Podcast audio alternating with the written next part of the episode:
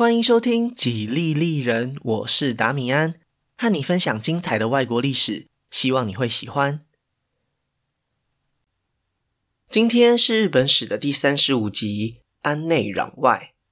在节目开始前，先说明一下，本集节目当中会有比较多事件，所以我会制作一张时间线图，帮助大家理解。另外，也会制作一张简单的地图来描述当时日本的情形。两张资讯图我都会放在 Facebook 和 Instagram 的粉丝专页。还麻烦大家两边都顺手追踪一下，连接都可以在下方资讯栏找到哦。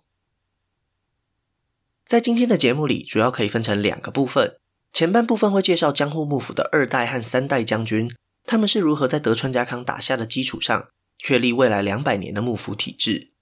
后半部分则是会聚焦在江户幕府的外交方针，以及日本为何会进行锁国。希望大家听完这集节目以后，可以更清楚江户时代初期的政治情势。那今天的节目就开始吧。上一集说到，德川家康在消灭丰臣政权的隔年离开人世。虽然他所建立的江户幕府失去了这位重要的精神领袖，但是二代将军德川秀忠早在十年前就已经逐步建立起自己的统治集团，所以一切政治运作都还是非常顺利，朝着更稳健安定的方向前进。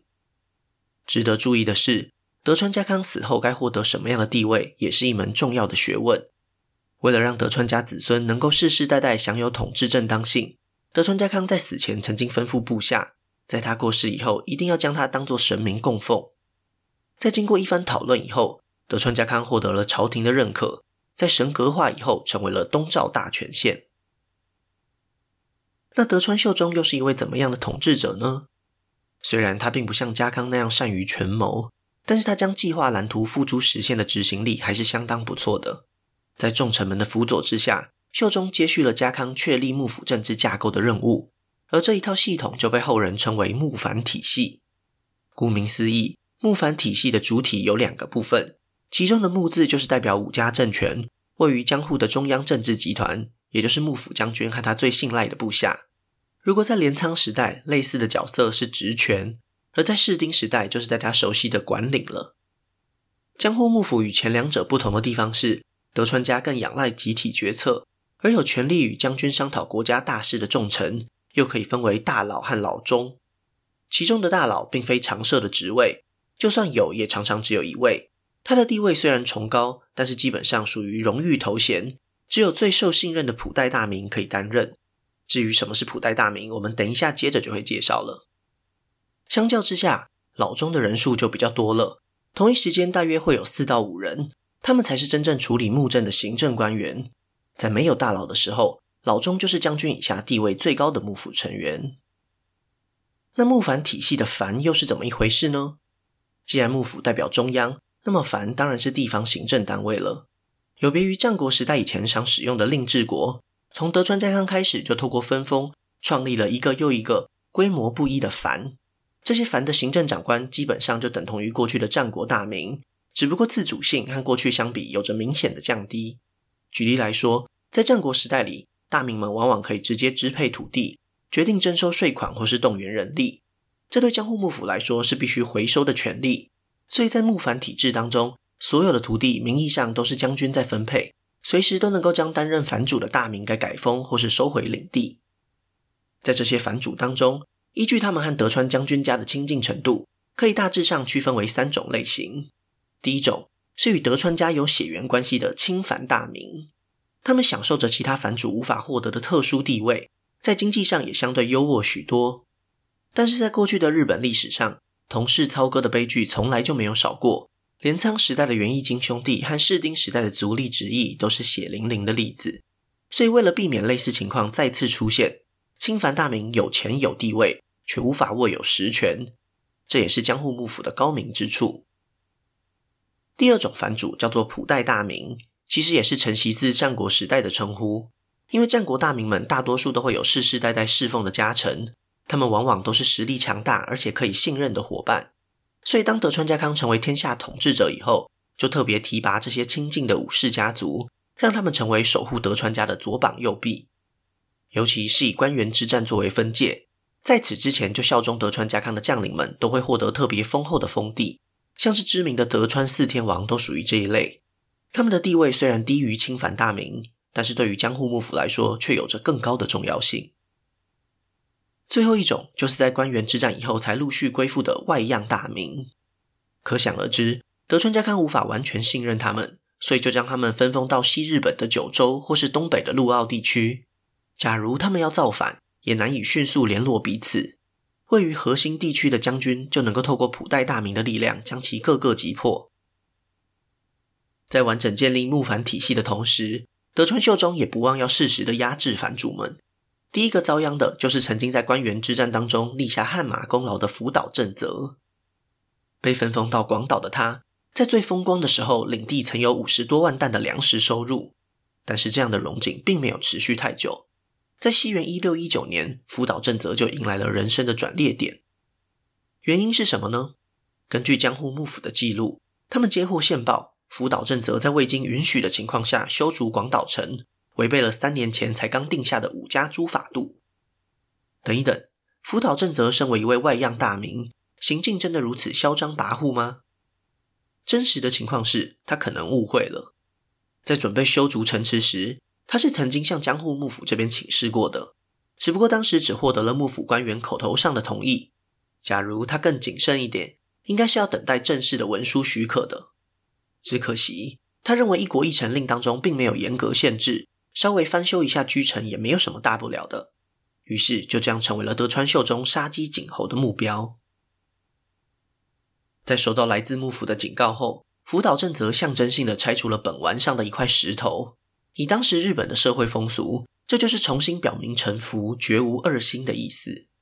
但是对于德川秀忠来说，他期待的是完全拆除防御工事，就像是几年前的大阪城那样。所以当他得知福岛正则的动作以后，立刻就认为他不知悔改，直接下达了改封的命令。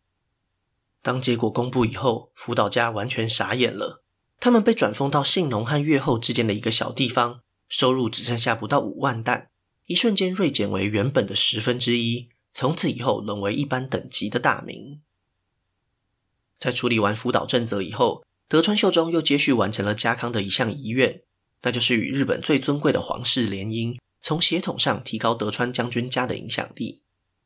这件事情最早开始讨论，就是在上一集节目里，后阳成天皇让位给后水尾天皇的时候。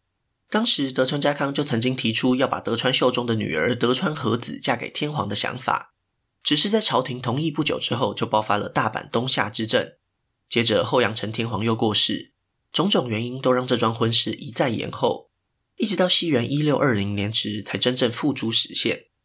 从这一刻开始，德川秀忠不仅是征夷大将军，同时也是日本天皇的岳父，再次巩固了这个家族的地位。西元一六二三年，担任幕府将军已经十五年的德川秀忠决定仿效父亲家康的做法，提前传位给儿子德川家光，借此确立将军世袭的传统。不过，此时的德川秀忠身体还非常健康，所以他虽然卸下了将军之位，还是成为了在幕后掌控一切的大御所。当幕府体制越来越健全时，天皇的权威又再一次受到了压迫。盛气凌人的将军和大御所丝毫没有顾虑到天皇的面子。举例来说，第三代将军德川家光的奶妈，也就是在日后创造大奥制度的春日局，在身上没有任何官职的情况下，竟然代表幕府觐见天皇。这对后水尾天皇来说，简直就是一种羞辱。西元一六二七年，后水尾天皇按照传统授予了几位僧侣紫衣的尊贵荣誉，但是这在十几年前公布的镜中并公家诸法度中。已经明确禁止了。后水尾天皇当然也知道，只不过他依然认为那是他神圣的责任和义务，所以还是在没有通知幕府的情况下，擅自做出了决定。得知此事的德川秀忠，马上就派人找到那几位受赠紫衣的僧侣，强硬地撤回了天皇的赏赐。在这两起事件以后，后水尾天皇不甘心受到幕府的控制，干脆以退为进，直接宣布自己提前退位。表达他这多年来的不满。不过问题来了，德川和子生下的两位男孩都不幸早夭，眼下并没有任何男性可以继承天皇之位，那又该怎么办呢？在后水尾天皇心意已决的情况下，只好传位给他后代当中年纪最大的那一位，也就是德川和子生下的第一位女儿，后来的明正天皇。她是自从奈良时代以来，相隔八百多年后第一位产生的女天皇。德川秀忠也因此顺理成章晋升为天皇的外祖父，身份地位再次提升了一个等级。虽然德川家的地位越来越稳固，但是在家族内部还是无法避免的出现了纠纷。这件事情还要从二十多年前开始说起。在德川秀忠生下的两个儿子之中，长子家光并不讨喜。年幼时体弱多病的他，讲话还会结巴，常常让秀忠认为他并没有担任将军的资质。相较之下，秀中的次子中长就不一样了。他长得一表人才，身体又健康，所有人都看得出来，他才是真正受到德川秀忠宠爱的孩子。甚至有些人开始猜测，未来秀忠会把将军之位传给这位次子。深知问题严重性的德川家康，在即将步入棺材以前，特别向秀忠交代，绝对不能更改继承顺序，否则未来幕府将会陷入大乱之中。既然德高望重的大御所家康都这么说了，秀忠也只好照办。最后，江户幕府的三代将军才确定是由德川家光来继承。尽管如此，德川秀忠对次子忠长的溺爱，还是让他养成了高傲骄纵的个性。在哥哥家光成为将军之后，忠长甚至还要求父亲秀忠多次给他一百万石收入的封地。这种狮子大开口的行为，就连秀忠也都难以接受。终于到了西元一六三二年，德川忠长接连犯下大错，像是在德川家神社周围狩猎，又或是因为一点小事残忍的杀害自己的部下。这一切荒腔走板的行径，都令幕府感到不安。最后，大御所秀忠只好剥夺他的领地。将他流放到甲斐深山的寺庙里，而在同一年的年底，德川秀忠本人也身染重病，离开了人世。从这一刻开始，就轮到第三代将军德川家光大展身手了。西元一六三四年，终于能够亲政的家光参拜了供奉祖父家康的神社日光东照宫，将其大肆整修了一番。因为家光能够有今天，完全就是靠着家康的庇佑，再加上祖父建立幕府的丰功伟业。都让他打从心底崇拜德川家康。假如听众朋友们有机会到访立木县时，也可以把日光东照宫排入行程里。这座华丽的神社不仅是孙子对祖父的崇拜，同时也是江户时代里神格化将军家的象征。当然，德川家光独揽大权以后，绝对不会只是修建神社这么简单。他在同一年带领了三十七万人的军队进京上洛，向全日本展示自己绝对的武力优势。而且就在隔一年，他还公布了最新版本的武家诸法度，其中增添了一项新的制度，也就是著名的参勤交代。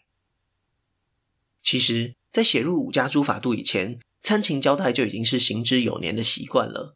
这个制度的确立，最早可以追溯到战国时代末期。一开始是德川家康为了控制其他大名，要求他们将家人送往江户。简单来说，就是控制人质，确保各地大名不会反叛。当家康成为幕府将军以后，各地藩主为了讨他欢心，都会争相前往江户参拜将军，既能表达自己的忠诚，又可以看到住在江户的家人，慢慢的演变为一种习惯。于是德川家康干脆下达命令，让藩主们一年待在自己的领地，隔年前往江户长住一年。参勤就是觐见将军的意思，交代则是东西方藩主轮流进户江户的意思。按照武家诸法度的规定。西日本藩主前往江户时，就是东日本藩主回到自己领地的时间；反之亦然。当德川家光把参勤交代制度化写进条文当中以后，就成为了未来两百多年里不可撼动的做法。根据资料统计，藩主们在参勤交代这件事情上，每一年大约会花掉三成的收入。对幕府来说，这变相的削弱了地方诸侯的实力，他们自然也就不太容易起兵造反。另一方面，这些从日本各地来到江户的藩主们，为了支付生活开销，也为了比排场，在江户花下了大笔大笔的金钱，也让这座将军之城持续不断的获得资金挹注，发展成越来越繁荣的大都市。参勤交代实在可以说是一项代表江户时代的创举。德川家光在完成这几项重要的任务以后，面临了他任内最重要的挑战，那就是该怎么应对日本国内的外来势力。由于这牵涉到了非常长时间的外交关系，所以接下来让我们从江户幕府刚建立之初开始说起。西元一六零三年，德川家康成功当上征夷大将军以后，对内不断累积自己的实力，同时也寻求对外发展的可能性。首先，必须要解决的就是朝鲜战争遗留下来的问题。由于朝鲜战争是由丰臣秀吉主导的对外侵略，所以对李氏朝鲜来说，德川家康接管日本其实是一个和解的契机。在付出了惨痛的战争代价以后，不管是朝鲜还是日本，都希望能够放下过去的恩怨，重新建立互信的外交关系。不过，这当然不是一件容易的事，因为无论如何都必须有一方先低头。可想而知，两边都想要保留自己的面子，这让和解的过程蒙上了一层阴影。就在这个关键时刻，一直以来都负责居中协调的对马岛武士家族宗家决定挺身而出，再次使出朝鲜战争期间的老招数。没错，宗家领袖又再一次篡改了外交文书。对于朝鲜来说，他们的要求只有两个。第一是由德川家康这边先送出和平协议，这意味着日本采取了较低的姿态。第二，则是要求日本交出在战争期间破坏朝鲜历代国王陵墓的罪犯。对马岛藩主非常明白，这会让德川家康下不了台阶，对和平谈判一点帮助也没有。于是他就在自己的领地内随便找了一位罪犯，让他成为代罪羔羊，送往朝鲜半岛接受惩处。同时，他也伪造了德川家康的外交文书。终于启动了和平谈判。在接下来的十几年里，只要日朝双方有外交互动，对马岛藩主都会动手篡改内容，让两边的统治者都觉得自己是受到尊重的。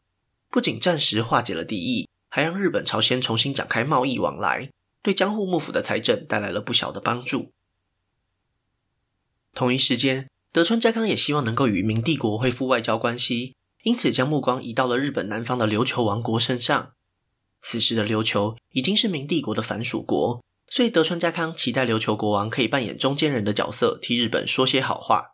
没想到，一直以来都对日本感到警惕防备的琉球国王，竟然直接一口回绝，这让德川家康愤怒至极，马上就给位于九州的萨摩藩藩主岛津家下达了进攻琉球的命令。由于琉球王国的军事实力不是萨摩藩的对手，地理位置又距离明帝国的海岸十分遥远。还来不及求救，就已经惨遭入侵，在短短一个月内，全岛都沦陷，就连琉球国王也被当成战争俘虏带回江户。从这一刻开始，琉球王国北部就成为了萨摩藩的领地，而剩下的南部地区也成为了日本的附庸国。不过，值得一提的是，为了避免明帝国出兵保护藩属国，江户幕府还是让琉球王国按照过去的做法，持续向明帝国朝贡。在未来的两百多年内，琉球王国就这样成为了日本和中国的双重附庸国。对江户幕府来说，不管是琉球、朝鲜还是明帝国，他们都是互动往来多年的老邻居了。虽然彼此之间常有利益冲突，但是长期的文化和经济交流还是让日本人对他们感到熟悉。另一群外国人就不一样了，他们是过去几十年来才第一次出现在日本人面前，还带来了一种截然不同的宗教，或多或少让江户幕府感到警戒。没错。他们就是来自欧洲的基督徒，或者更准确的说，是来自葡萄牙和西班牙的天主教徒。西元一五四三年，也是德川家康出生的那一年，一艘中国商船漂流到日本名为种子岛的地方，船上的葡萄牙商人带着欧洲火枪出现，开启了东西文化交流的第一扇门。日本也正式进入了大航海时代的影响范围。由于受到中国文化的影响，日本人也把这些金发碧眼的外国人当成是蛮夷，而且因为他们大多数都是从东南亚的根据地北上，相对来说在日本的南方，所以又被称为南蛮人。这些南蛮商人的出现，在战国大名们富国强兵的背景之下，成为了颇受欢迎的一股商业力量。一方面，他们能够带来贸易利润；另一方面，他们也能够提供制造火药的原料，成为了难以取代的存在。就在日本人与欧洲人第一次接触的六年之后，耶稣会共同创办人圣方济沙勿略跟随着葡萄牙商船来到了日本，开始满怀宗教热忱的传教。不仅吸收民众成为天主教徒，就连许多战国大名都受到影响，受洗的人数与日俱增。理所当然的，外来宗教的出现牵动了本土宗教的敏感神经，不管是神道教还是佛教的信众，都开始对天主教怀有戒心。进而影响了统治者的态度。第一位开始防范南蛮势力扩张的天下人，就是关白丰臣秀吉。其实一开始，丰臣秀吉延续了织田信长的方针，对天主教商人和传教士保持着宽容的态度。但是当他在西元一五八七年平定岛津家时，在九州亲眼目睹了天主教战士的宗教狂热。与此同时，秀吉也听到了一则消息，竟然有一位武士因为信奉天主教而将长崎附近的一块土地捐献给了教会。如果现在不赶快遏制，就会让这种奉献土地的运动持续扩大，未来岂不是整个日本都会落入南蛮人的手中吗？对于重视土地胜过一切的日本统治者来说，传教士就成为了潜在的威胁。于是丰臣秀吉就在同一年年底发布了半天连追放令。半天连其实就是葡萄牙语中传教士的音译，所以这项命令顾名思义就是要驱逐所有在日本境内的传教士，只给他们二十天的期限准备，时间一到就必须全部离开。值得注意的是，虽然秀吉对传教行为很反感，但却还是对南蛮商船带来的贸易利润很感兴趣，所以在驱逐令当中还补上了一条但书：如果单纯是来做生意的商船，并不会受到限制。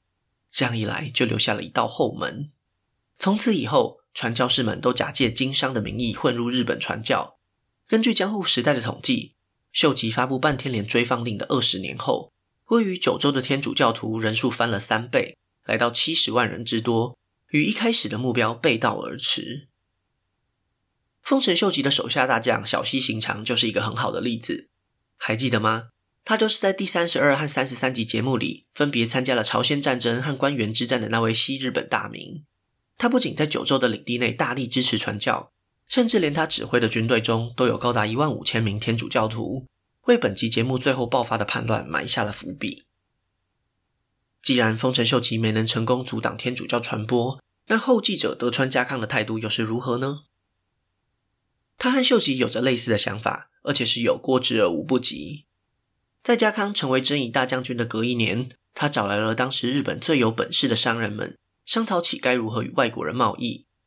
在十七世纪初期的日本，最重要的贸易商品就是来自明帝国的丝绸原料。于是家康就决定砸大钱请商人们替他购买。没想到各国商船每年都会带来数量庞大的丝绸原料，在日本国内的价格立刻就受到冲击。也就是说，家康的决定让那些听从他命令的商人们赔得血本无归。为了遏制这种情况，德川家康下令在全国施行垄断制度，只有幕府授权的商人才能与外国商船购买丝绸原料，在国内贩售的价格也由幕府来控管，成为了一门利润丰厚的幕府独占事业。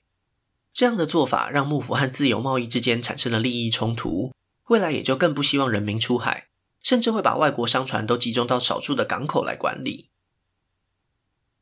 贸易归贸易，那对天主教德川家康又是什么样的态度呢？非常不幸的，在西元一六一零年左右，发生了地方大名有马晴信贿赂幕府官员的丑闻。好死不死，有马晴信和收贿的官员都是天主教徒，又再一次加深了德川家康对天主教的反感。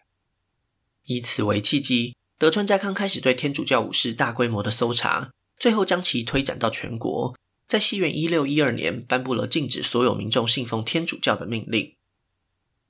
到了德川秀忠主政期间，他对天主教的态度完全承袭了家康的想法，越来越积极地取缔信徒，甚至在西元一六二二年公开处决传教士，有将近五十位上帝追随者被活活烧死。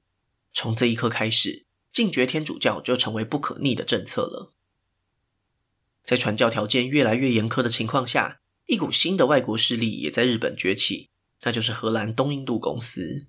对信奉新教的荷兰人来说，商业利益远大于传教热忱，所以他们眼看机不可失，立刻就向德川秀忠保证只做生意不传教，获得了江户幕府官方的认可，开始垄断日本与欧洲人之间的贸易。但是事情并没有就此结束，从西元一六二八年开始，在日本国内禁止天主教传播的江户幕府又面临了一个新的挑战，因为欧洲人在东南亚殖民的野心越来越强，争夺海上航行权也是理所当然的事情。其中一次冲突就发生在现今泰国的南部地区，当时被称为阿育陀耶王国的地方。事情是这样的：有一艘幕府官方许可的商船航行经过此地时，被西班牙舰队给击沉，永远长眠于海底。得到消息以后，江户幕府决定展开报复行动，在长崎扣押了两艘葡萄牙商船。等一等，明明是西班牙人搞的事，为什么要让葡萄牙人来承担呢？因为就在西元一八五零年时，伊比利半岛上曾经爆发过葡萄牙王位继承战争。作为胜利的一方，西班牙国王也在葡萄牙登基，成为了两国共同的君主。所以对日本人来说，西班牙和葡萄牙就像是连体婴，必须连带受到制裁。无独有偶的是，一向与日本友好的荷兰也和江户幕府发生了纠纷。冲突爆发的地点位于大原，也就是今天的台南。刚刚也有提过，荷兰人信奉着新教，并不热衷于传教，而是更重视海外的商业利益。所以对他们来说，收入就是维系殖民基地最重要的课题。于是，当荷兰东印度公司在西元一六二四年进驻台湾以后，他们就开始在大园港向停泊的商船收税，就连代表日本官方的商船也不例外。这样的做法让日本人感到非常不满。其中最有名的是一位叫做冰田弥兵卫的武士。他获得了幕府的许可，在东南亚海域经商，甚至比荷兰人更早在台湾贸易，所以他当然不愿意乖乖缴税。没想到东印度公司竟然就直接扣押了他的货物，令他怀恨在心。于是，当荷兰与江户幕府贸易谈判不顺利时，滨田弥兵卫就假装自己有办法居中协调，以此为理由，进到了东印度公司的重要据点热兰遮城内，一言不合就透过武力直接挟持了荷兰行政长官。威胁东印度公司必须赔偿冰田弥兵卫的损失。事到如今，荷兰人也只好同意这些条件，让冰田弥兵卫带着人质回到了日本长崎。没想到，日本这边竟然不顾和解的条件，直接断绝了和东印度公司的贸易往来。在未来的几年之内，日本和荷兰都处于非常紧张的关系。最后，荷兰人还是为了贸易利润而屈服了。他们将那位引发事端的东印度公司长官送往日本，交由幕府处置，两国才又重修旧好，继续维持贸易往来。虽然在这起事件当中，江户幕府赢回了面子，但是他们也不得不承认，海上贸易的竞争已经远远超越了他们的想象。只要获得官方许可的日本贸易商船在海外遭到攻击或是刁难，幕府就必须介入事件，甚至是得发起反击。假如结果不如预期，就会直接伤害到将军的权威，所以最后三代将军德川家光决定，官方许可不再由将军直接发出，而是让幕府重臣老中们来核发许可。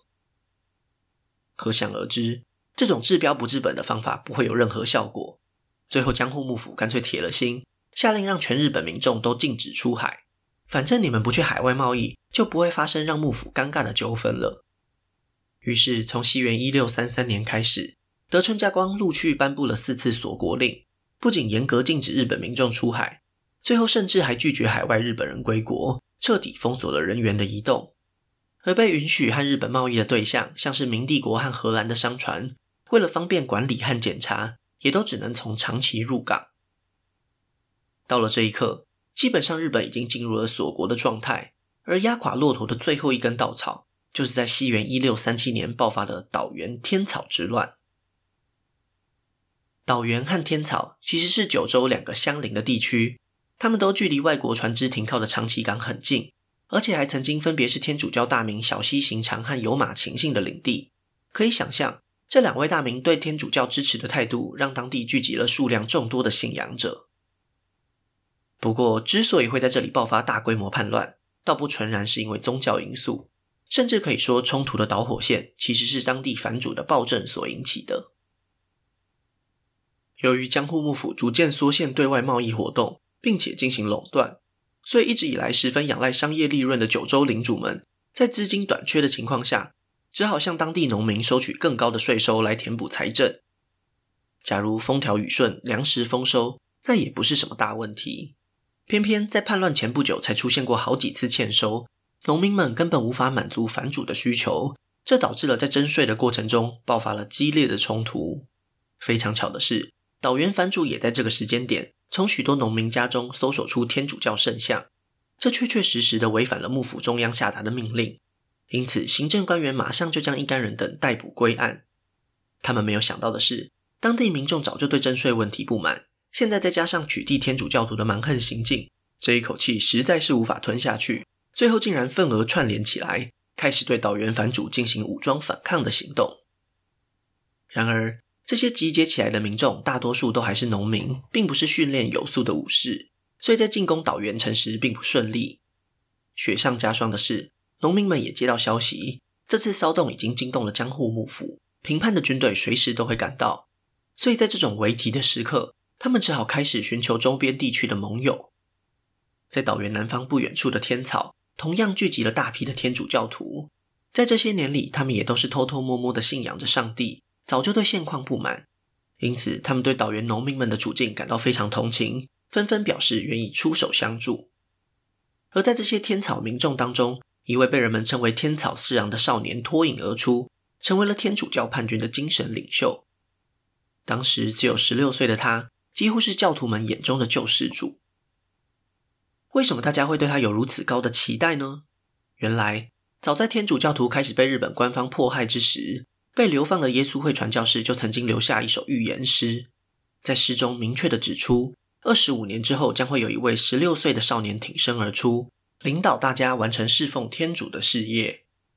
不管是时间点还是年龄，天草四郎的出现都非常吻合，而这样的巧合就让教徒们万众一心，对天草四郎的领导指挥完全服从。尽管这样的传言可能会被当成是迷信，但是天草四郎的表现也确实不俗。他在冷静地集结了岛原和天草两地的民众以后，决定带领大家前往一座废弃的城池，希望能在那里进行长期抗战。有了宗教信仰的加持，本该土崩瓦解的农民起义，竟然就这样成功转型，变成了一场带有圣战色彩的叛乱。这样的变化让幕府官员们感到非常紧张。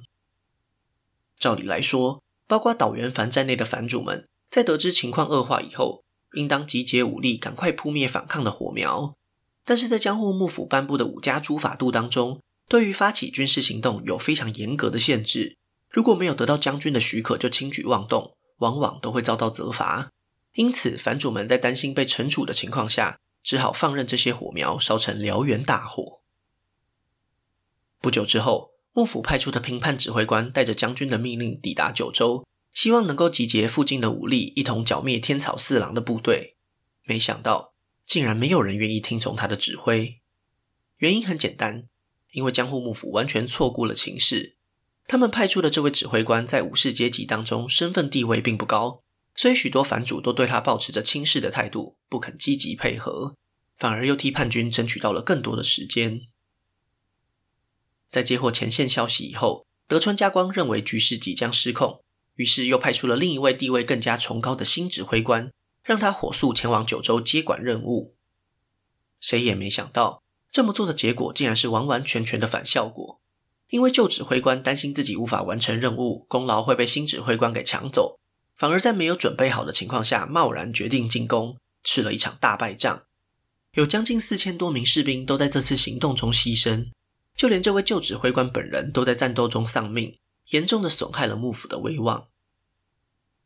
虽然天草四郎成功反击幕府军，一时之间士气大振，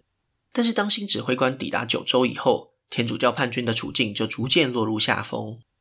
在缺乏粮食和弹药补给的情况下，最终防御据点还是遭到攻陷，城内的数万人都一起被处决，写下了江户时代最血腥残酷的一页。在岛原天草之乱以后，江户幕府做出了两项重要的决定。第一是修改掉武家诸法度里藩主不得私自平定叛乱的条文，未来如果再爆发严重的叛乱，无需等到幕府同意，可以立即出兵剿匪。第二，由于这次叛乱的宗教色彩浓厚，再一次加深了幕府对天主教的不信任，所以将军德川家光也采取了更激进的做法，在一年之后将葡萄牙人完全驱逐出境。不再只是限制传教，而是彻彻底底的断绝往来。